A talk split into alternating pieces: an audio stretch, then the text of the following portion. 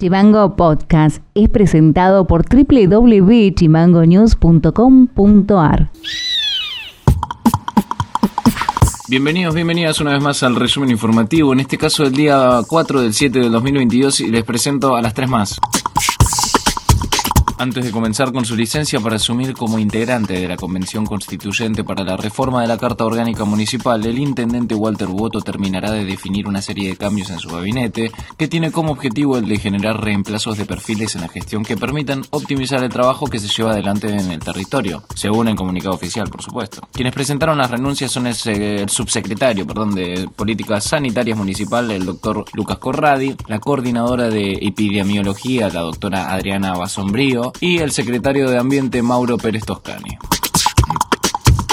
La selección mayor de futsal de Ushuaia se consagró este sábado campeón del Argentino B Sur de Selecciones que se disputó en el gimnasio Residentes Chilenos de la localidad Santa Cruceña del Pico Truncado. Fue a vencer en la final a Perito Moreno 4 a 0 y además ambos ya habían logrado el ascenso a Argentino A 2023 justamente por ser los finalistas de dicho certamen.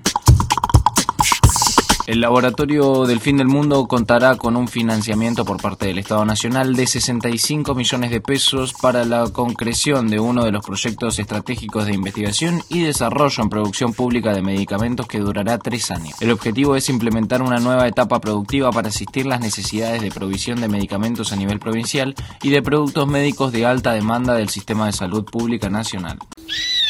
Noti Audio el presidente, el presidente del Consejo Deliberante, pa, el Juanca, el Juan Carlos Pino, confirmó esta mañana que el martes los convencionales constituyentes mantendrán una reunión extraoficial previa a la sesión preparatoria del jueves en el recinto de la legislatura. Y se hace a las 15 horas en el recinto del Consejo Deliberante.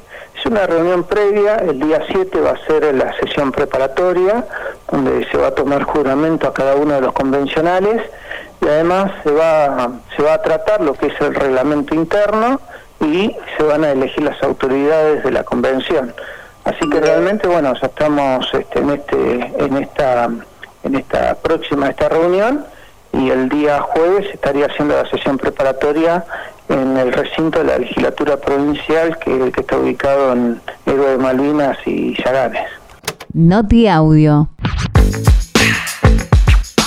La jueza federal de Río Grande, Mariel Borruto, aseguró que la investigación para determinar las causas del trágico accidente aéreo en Río Grande será un proceso largo.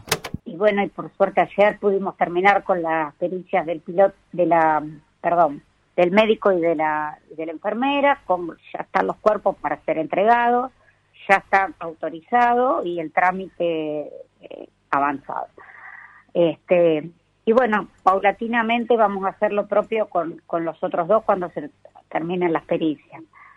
Y bueno, la Junta nos explicó bien claro, el, ingeniero aeronáutico, que todo esto es un proceso largo porque hay partes del avión ya, bueno, ya fueron removidas y se van a llevar a peritar a, a Buenos Aires, hay otra parte que va a Estados Unidos, o sea que es un proceso largo.